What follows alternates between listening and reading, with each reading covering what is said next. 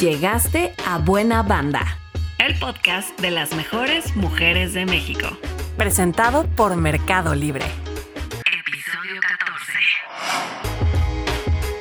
¿Un prototipo de mujer de negocios? Aquí yo propongo esta señora. Consentida del ingeniero Carlos Slim para los consejos de administración de sus empresas, respetadísima por la comunidad empresarial de México, influyente, gran ejecutiva, gran jefa y en lo cotidiano una persona normal. Es su propia amiga, se cae bien ella misma, sabe perdonarse rápido. Como cada mamá que trabaja, diseñó a su manera la relación con su hijo. Y en esta no había show de Día de las Madres, pero sí una complicidad especial ha hecho de su autoestima una herramienta y la plasmó como método en un libro, pues de las muchas responsabilidades que nacen del poder y el éxito, para ella la más importante es compartir. Si quieren vivirse fuertes, crecer profesionalmente y aprender a fluir sin culpa en la vida y el trabajo, por favor, sigan escuchando este episodio. Buena banda. Comenzamos. Esta semana, en Buena Banda, Claudia.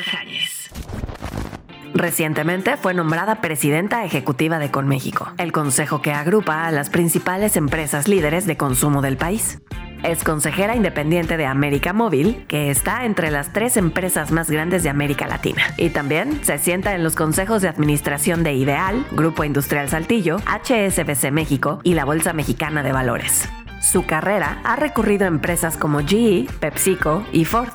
En DuPont, donde estuvo 13 años, llegó a ocupar la presidencia para Latinoamérica.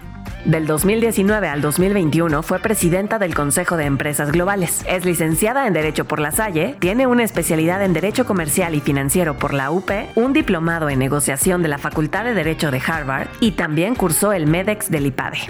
Es autora del libro Autoestima Profesional, en el que comparte cómo fue que construyó su posición de liderazgo en México.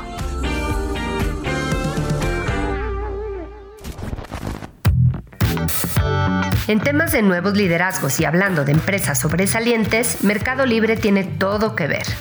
Ocupa el número 8 del listado de mejor reputación corporativa de México, cerca de Bimbo, Grupo Modelo y BBVA, entre otros.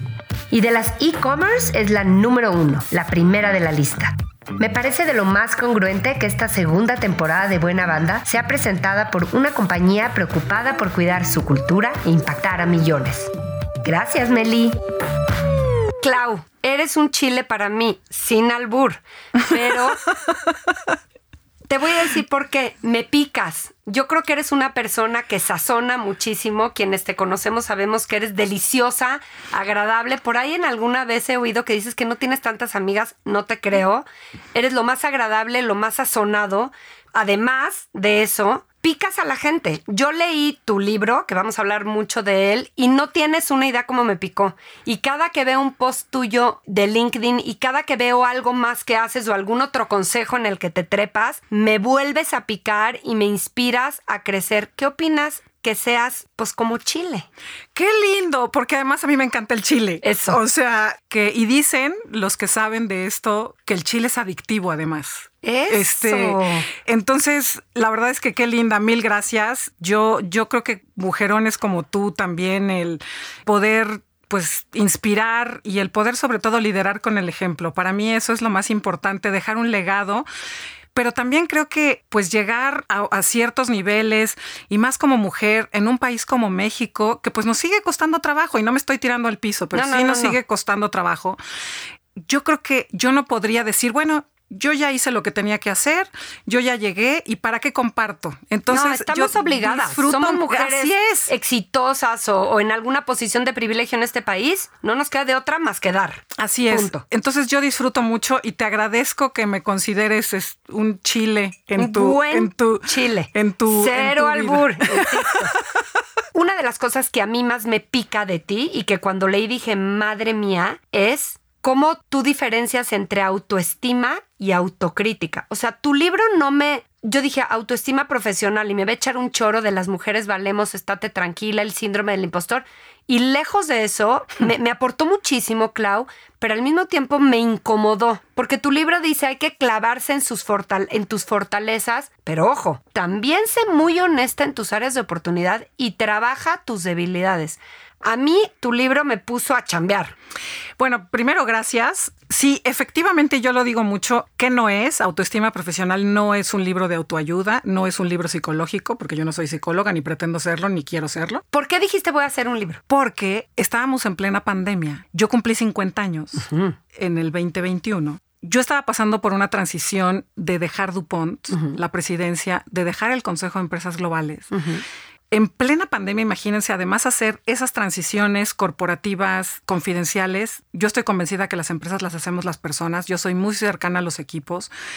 Eh, viajaba mucho y de repente toma decisiones y transmítelas de una manera que no estamos acostumbrados. ¿Por qué dejaste DuPont?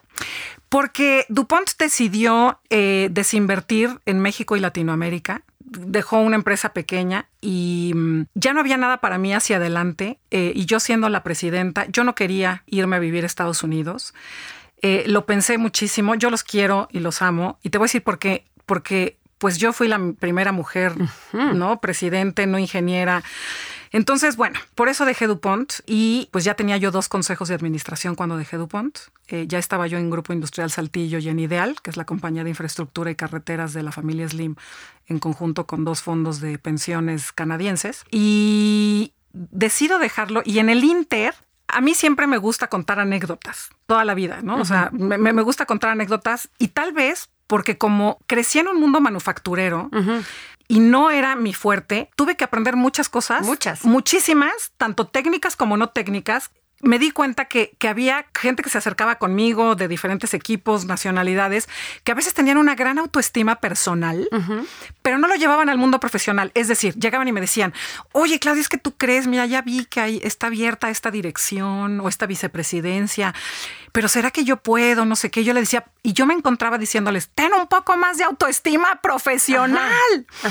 Entonces es un término que se me ocurrió, que a veces puedes decir, pues sí, yo tengo muchísima autoestima, soy el que más valgo, pero autoestima significa que incluye esta autocrítica y ahorita, ahorita entramos en eso. Pero a ver, el momento de creación es, estás dejando tu empresa donde brillaste impresionante, estás dejando el, el Consejo de Empresas Globales, estás en pandemia, reencontrándote con tiempo para tu hijo, tu marido, tu casa, estás iniciando tu carrera, digamos, de consejera independiente y ahí dices, voy a escribir y mi tema es autoestima profesional. Sí, y lo más importante fue, a ver, ¿qué me tiene a mí donde estoy? Que no son las universidades, que no son las empresas sexys, que no son las, las los puestos sexys, que no son estas cosas este, glamorosas. Sí que yo pueda compartir. Ok.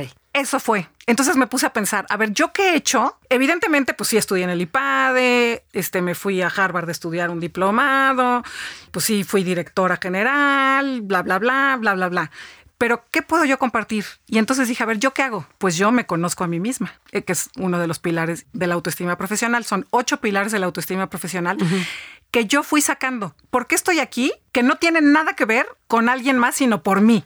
¿Qué hice yo que yo pueda compartir? Y entonces es, conócete a ti mismo, que esa es la parte de la autocrítica. Tendemos los seres humanos a enfocarnos en nuestras fortalezas, porque eso es lo que nos gusta, ¿no? Entonces, si yo me hubiera enfocado nada más en mis fortalezas, pues nunca hubiera llegado a ser presidente de una compañía química.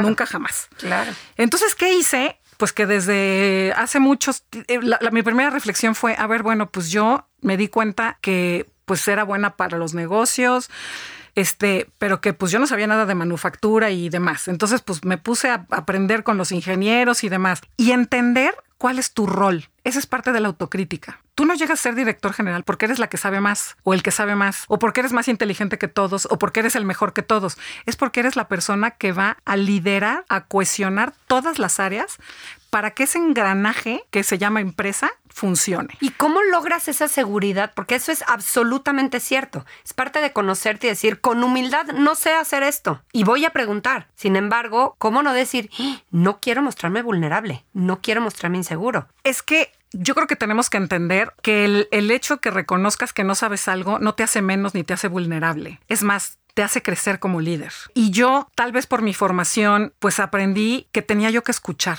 y que tenía yo que aprender y que tenía, que es lo que pongo en el libro, que creérmela. Mira, yo cuando acepté la posición de, de presidente del Consejo de Empresas Globales, y lo he contado mucho, mis colegas me decían, oye, Claudia, es que creemos que tú puedes ser la presidenta. Empezaba la administración del presidente López Obrador. Y yo decía, no, no, no. ¿Por qué creen eso, no? Ajá, ¿por qué creen eso? Y yo decía, no, no, no, porque pues estoy viajando mucho y no sé qué. Y llega un momento en el que me lo pregunté, a ver, Claudia, ¿por qué no?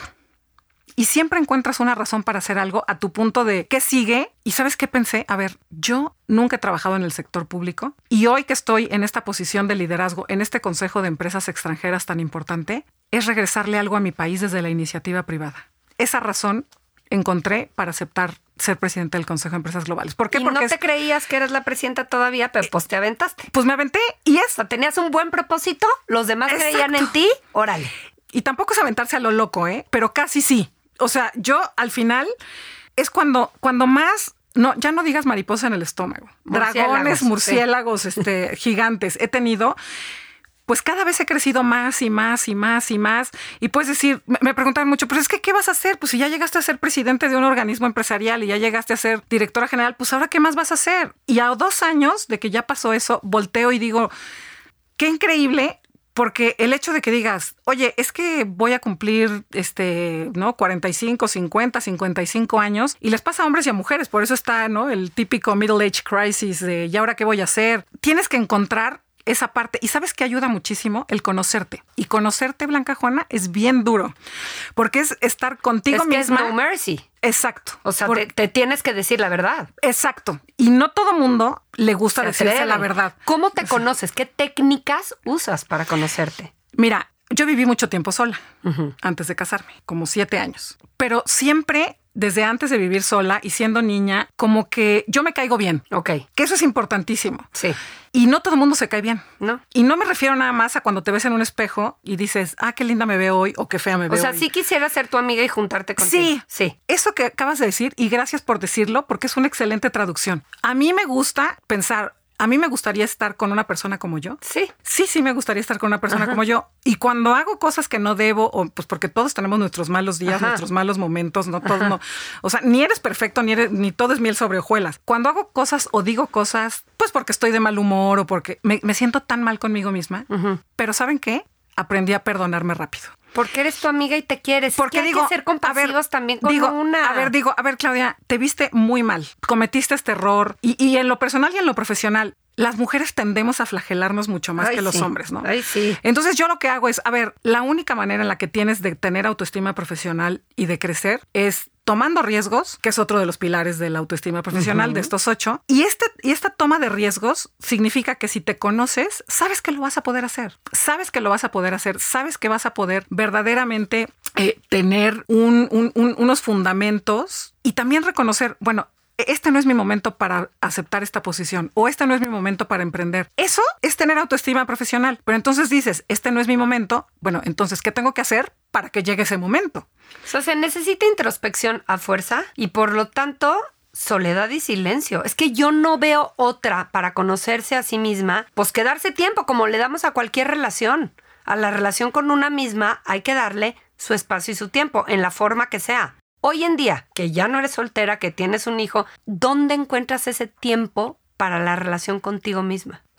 Mira, yo lo que hago es, me gusta hacerme manicure, me gusta caminar y yo duermo poco. Ahora duermo un poco más porque tengo menos preocupaciones, pero pienso mucho. ¿Duermo poco cuánto? Pues como cinco o seis horas. Este, cuando ya estoy muy cansada. A veces no. Este, y ya ves que la edad, digo, no nos vamos a poner aquí porque vamos a aburrir ya a las pero jóvenes. Es que además es una manera de ser. Yo soy poco dormidora, o sea, soy no quiero decir mala dormidora porque he trabajado mucho también en mi sueño, pero las noches es un momento de soledad e introspección Exacto. suculento. Exacto. Entonces yo útil, y sabes a mí que me servía mucho y eso pues a lo mejor estando en el mundo corporativo y siendo presidente de una compañía tan grande y viajando tanto y con tanta gente siempre rodeada, el único momento que encontraba para mí eran las noches. Entonces, físicamente, pues eh, me gusta caminar. No te voy a decir que me gusta, este, que hoy hago mucho ejercicio, pero sí camino muchísimo y tengo muchísima energía. Entonces, este, sí, entonces, que espero no se me acabe. Pero la verdad es que sí, pienso mucho, reflexiono mucho Y yo creo que busquen eso. Hay, hoy en día hay ¿no? muchísimas técnicas de meditación que te ayudan. en, en lo que crean, háganlo. E, Esto que te llene de energía, pero de energía personal, lo que te guste hacer. Y sabes qué, eso no se lo preguntes a nadie. Porque a mí me han tocado, sobre todo amigas, ¿no? que me dicen, oye, ¿tú crees que a mí me convendría No, ir a pues estos es que es bien cursos? personal. Ir a estos cursos de X o Y. Pues es oye, que- una cosa es que preguntes, oye, esta persona que está dando estos cursos o este Ajá. coach o este que, o no, yo hay muchísimos, que me pidan mi opinión, está bien. Pero si te conviene a ti, Es que te tiene que resonar te a tiene, ti te cualquier tiene cosa que hagas. O sea, Sí. no, porque si no, pues de qué sirve? A ti te va a funcionar algo que a lo mejor a mí no y viceversa. Entonces piensa qué es lo que a ti te va a servir. Si te vas a ir a meditar a un temazcal o te vas a ir a... Sí, o a a- escuchar un choro. O te vas a ir a hacer un triatlón. O teatlón, ajá. Es cada quien, pero sí ten esas, es, ese cuidado por ti mismo. Y yo siempre les decía, desde hace mucho también, que es parte de la autoestima profesional, no cambies tu personalidad por encajar, pero ni en lo profesional ni en lo personal, porque una vez que cambias tu personalidad, luego mantenerla es horrible, porque entonces ya no sabes quién eres. Sí, sí. No, o sea, a ver, yo tengo que... Y te la va a acabar cobrando. Y te la ¿eh? va a acabar O sea, cobrando. sale- acaba saliendo tu personalidad. Eso Así no lo es. puedes evitar. Ahora, hablando de eso y de estilos, yo sí te diría que para crecer, que mucha de la gente que escuchará este podcast, la idea es que esté inspirada en ti, que eres sumamente inspiradora. Hay estilos de ser y tú eres una hyper fuerte con energía y muy simpática. Sea como sea tu perfil, se necesita fuerza y decisión para crecer. En los pilares de la autoestima también dices, asume riesgos. La gente que no es fuerte, y no es cuestión de personalidad fuerte, que no es, es fuerte, no asume riesgos. Recupérate, no ten resiliencia. La gente que no es fuerte no puede hacer eso. ¿De dónde sacas la fuerza? Mira, siempre he sido desde muy joven y desde muy niña con fuerza. Esa, es, es- esa fuerza creo que se va trabajando dando los resultados y dándote pequeños premios. ¿A qué me refiero con esto? No nada más es que te conozcas y que asumas los riesgos, sino que verdaderamente te reconozcas a ti misma. Porque entonces cuando tú vas recordando tus logros, te vas dando fuerza. Vas diciendo, oye, a ver, tomé esta decisión que me costó muchísimo trabajo, pero palomita. Y entonces cuando tú volteas hacia atrás y ponte unos tiempos, o sea, a mí, a mí me da fuerza, por ejemplo, acordarme de todos los cambios que hice y ver el legado que dejé, recuérdatelos, porque eso te da fuerza interior. Me encanta. O sea, sí puedes. Es más, ya lo hiciste. Si estás empezando tu carrera, acuérdate de los logros que tuviste en la universidad, que tuviste en la O preparatoria. sea, tú misma te En- vas a reforzar con tu Exacto. propia historia. Exacto. Pero hay que hacerla consciente y, y ponértela, irtela pegando como parches de felicidad y amor y reconocimiento. Y la otra, si tuviste. Buena técnica. Y la otra, si tuviste algo complicado o un momento difícil en lo personal o en lo profesional, también recuérdalo y recuerda cómo lo solucionaste. Porque si tú te vas acordando de decir, oye, pues es que yo tuve este jefe que era un macho que me pisoteaba, este, recuerda cómo fue ese proceso de doloroso. ¿Cómo lo solucionaste? Y analiza lo que fue un poco lo que yo hice, por lo que decidí escribir el libro Autoestima Profesional. ¿Qué me tiene a mí donde estoy? Que no es la academia, que no es el mundo corporativo, que no es lo que me enseñan en la escuela y que yo pueda compartir. Y es propio de ti, ti, ti. ti. Exacto. Y todo mundo Exacto. podemos encontrar lo que es propio de mí. Así es. Que nadie más tiene Así para es. ponerle a, Por al eso mundo o a mi decidí- entorno, ¿no? Por eso decidí, para los que no han leído el libro, conté anécdotas de mi vida Buenísimo. que ejemplifican estos ocho pilares. ¿Por qué? Porque si tú agarras estos ocho pilares, vas a encontrar que para cada uno tienes una anécdota. O sea, esto no es nada más porque Claudia Jañez llegó a ser presidente y hoy me invitan a diferentes foros. No, no. O sea, eso está muy bien. Pero ¿quién es Claudia Jañez? O sea, ¿por qué estás ahí? Sí. Eso trasládalo a si estás emprendiendo tu negocio, si estás entrando a la universidad, si eres hombre o mujer. Eso no importa. ¿En dónde estoy yo y en qué momento y qué me está llevando hacia aquí? Y después tengo que trabajar para ver a dónde quiero estar. Pero tampoco se pongan estas metas de es que cuando yo tenga 45 años, si tengo 20, yo quisiera estar. No, porque eso hoy no funciona. No, no, no. Y el mundo cambia tanto y tú vas cambiando como persona. Es en el presente, ¿no? Ir rectificando o, o más bien como validando dónde estás parado.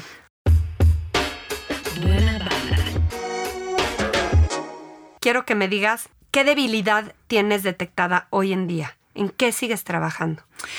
Yo creo que yo sigo trabajando muchísimo en tener paciencia respecto de la manera en la que piensan los demás y cómo evolucionan. ¿Y a qué me refiero? Uno a veces mide a todos los demás y la manera en la que piensan y la manera en la que resuelven. Pues si yo lo hago rápido, todos los demás lo hacen rápido. Y eso, hablando de respeto, ¿no? Hablando de respeto. Y eso aplica muchísimo, sobre todo para las personas cercanas a mí, Blanca Juana. Porque uno cree que porque pues es tu familia. Sí, tú eres una chinampina y vas a toda la velocidad. Exacto. Y con tu familia puedes exigirles lo mismo. ¿Por qué? Exacto. E, en eso yo sigo trabajando. No le digan a nadie, pero pues ahora me di cuenta que pues yo no, estaba prácticamente, ¿no? Este, entonces tengo un esposo que es, que es, una maravilla, este, y, que, y, un hijo que hoy tiene 16 años, eh, que va en, en, segundo de prepa, eh, y que tenemos una gran relación. Mi mamá vive con nosotros, mi papá murió a finales de, de, noviembre del 2019, eh, y, y, mi mamá y mi hijo, por ser hijo único, pues siempre han tenido una gran relación, porque mi mamá pues siempre nos ayudó. Y entonces cuando tienes estas, esta dinámica familiar, pues tienes que aprender. Y al principio ha de haber sido una friega también, de qué hace mi mamá aquí, ya que, se vaya. Ya que se vaya, sí. Ya que se vaya. O sea, así como cuando antes decían las señoras que el marido se jubilaba y decían, así. yo, o sea, me sentí... llegaste a mover Me sentí yo el señor jubilado de hace 10 años, 15 años, ya sabes, que llegaba y no sabía ni dónde estaban los tenedores en la cocina, así. Pero eso sí, a dar unas órdenes. exacto. Claro. Entonces, lo que estoy aprendiendo es eso. Tolerancia. Y, sabes que mis respetos, de verdad, y, yo sé que mi esposo va a escuchar este podcast en algún momento, porque también es una adaptación de parte de, decir la manera en la que, a, ver, no, aquí no eres ni la consejera independiente ni la presidenta, pero esa ha sido la actitud de mi esposo desde el día uno, muy inteligente. A mí tú no me vas a pantallar con tus cargos ni me vas a dar indicaciones. O sea, sobre todo cuando él ha asumido el rol de dirigir tu vida doméstica, la vida doméstica de tu familia. ¿no? Exacto. Entonces, eso es lo que estoy aprendiendo ahora. Y la, Qué buena lección. Es así como, como que dices, no, a ver, bájale, ubícate. O sea, ubícate, bájale dos rayitas. o sea, no, o sea, no todo el mundo tiene que ir a tu velocidad, ni tiene que te, o sea, yo a veces lo que pensaba era, tú ya lo pensaste, tú ya lo maduraste y pues ya, lo digo y ya. No, pues no. o sea, así no es. Entonces sí, es, es Está buenísimo. Yo te percibo como una mujer muy aliada de los hombres. Y hay muchos hombres inteligentes y con buen criterio que los escucho yo como resistentes a es que estos temas de género ya me hartaron. A mí me yo traigo la agenda de género metida porque mujer y porque creo en ella, pero a mí misma me cansan los temas como en causa. Sin embargo, los, los ejercito y los oficio todo el tiempo. Y creo que tú también. Pero entras de una manera no dolorosa. Estás muy involucrada con los grupos de poder en este país han sido tus colegas, muchos presidentes de empresa en diferentes momentos de, tu vida. ¿Cómo te vives tú en esto que te estoy diciendo? ¿Eres una buena embajadora por ahí? Yo creo que sí soy una buena embajadora porque cuando yo llego a una mesa considero que estoy representando a mi género. así lo veo. O sea, lo veo como si yo puedo, pueden las demás y las que quieran hacerlo. Y demuestro que se puede tener una mujer, no nada más altos eh, puestos directivos, sino como en los consejos.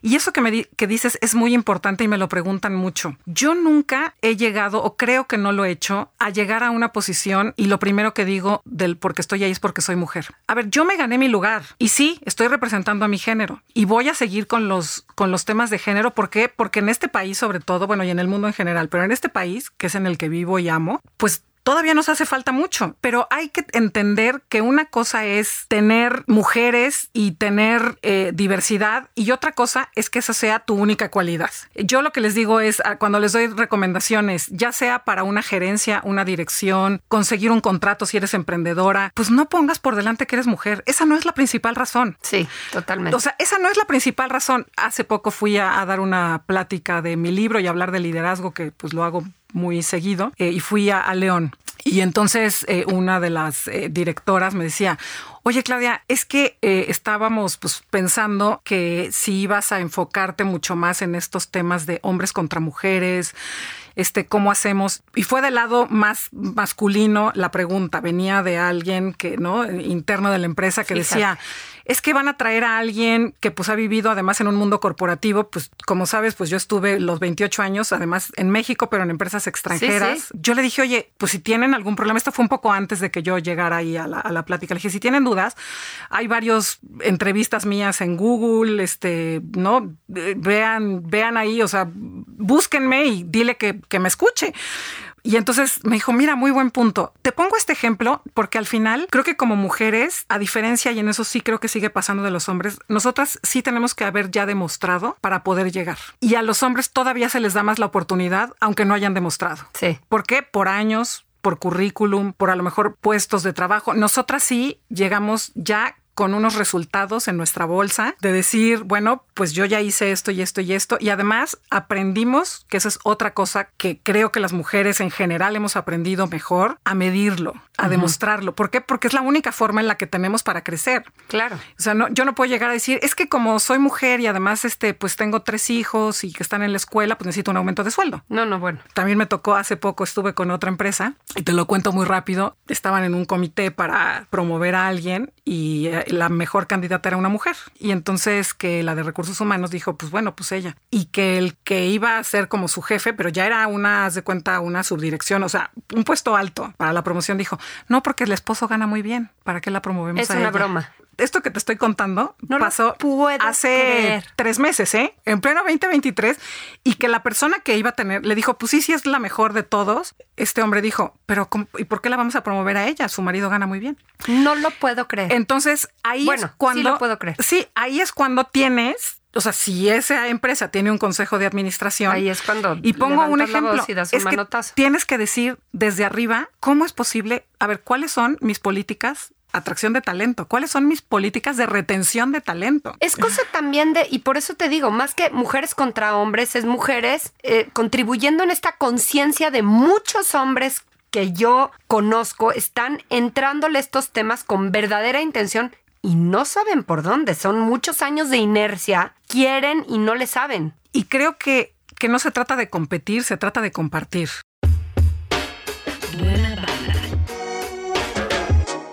Somos mamás que trabajamos y no tenemos culpa. Porque a mí la gente me dice, pero ¿cómo puede?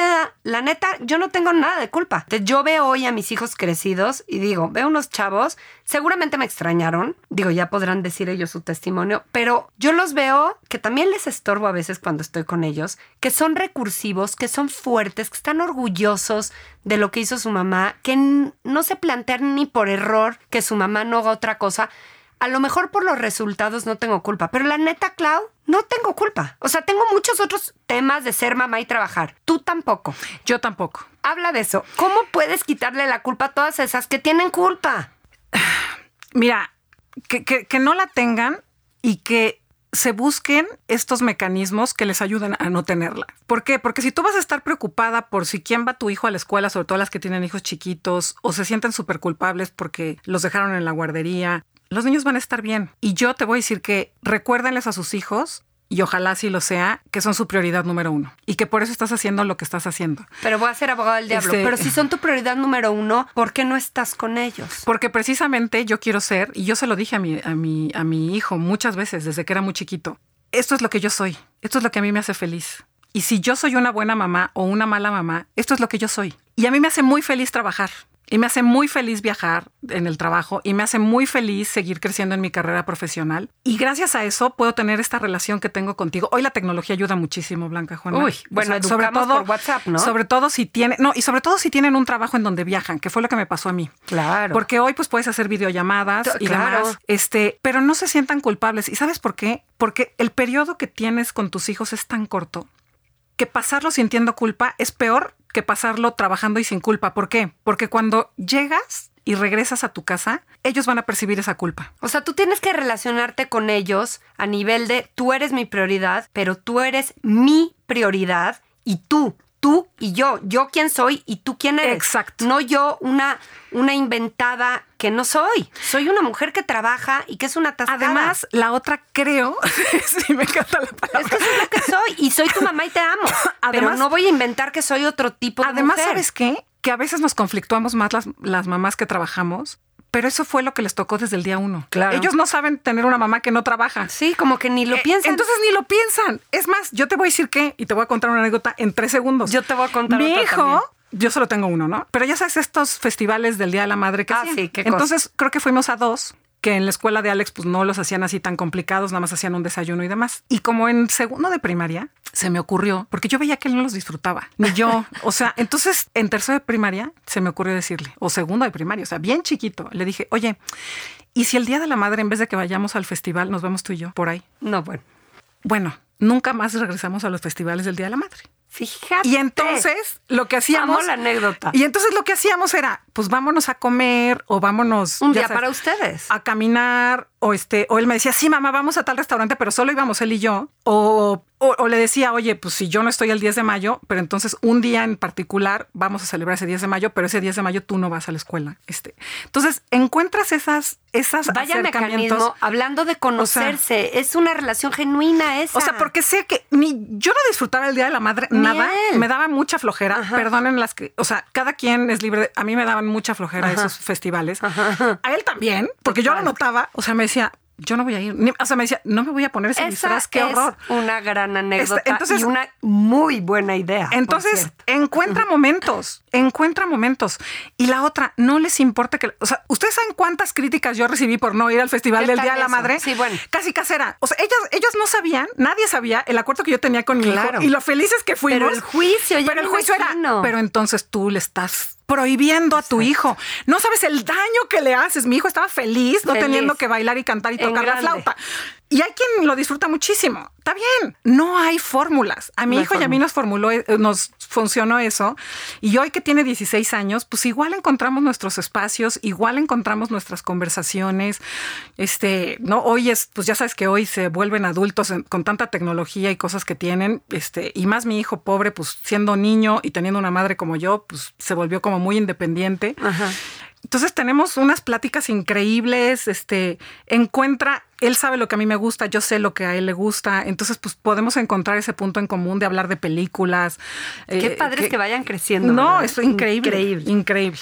¿Cuántos años vas a vivir, eh? No sé, ¿Pero quieres? no sé, fíjate, ojalá que yo quiero vivir lo suficiente para disfrutar a mi hijo.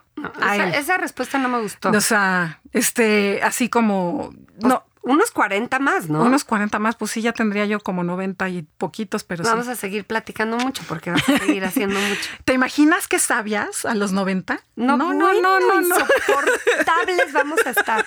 Clau, es una alegría tenerte. Mil Muchas gracias. por esta conversación. Muchas gracias. Gracias y éxito en todo lo que emprendas. Te lo mereces. Esto fue. Traído hasta ti por Mercado Libre. Nos escuchamos la próxima semana.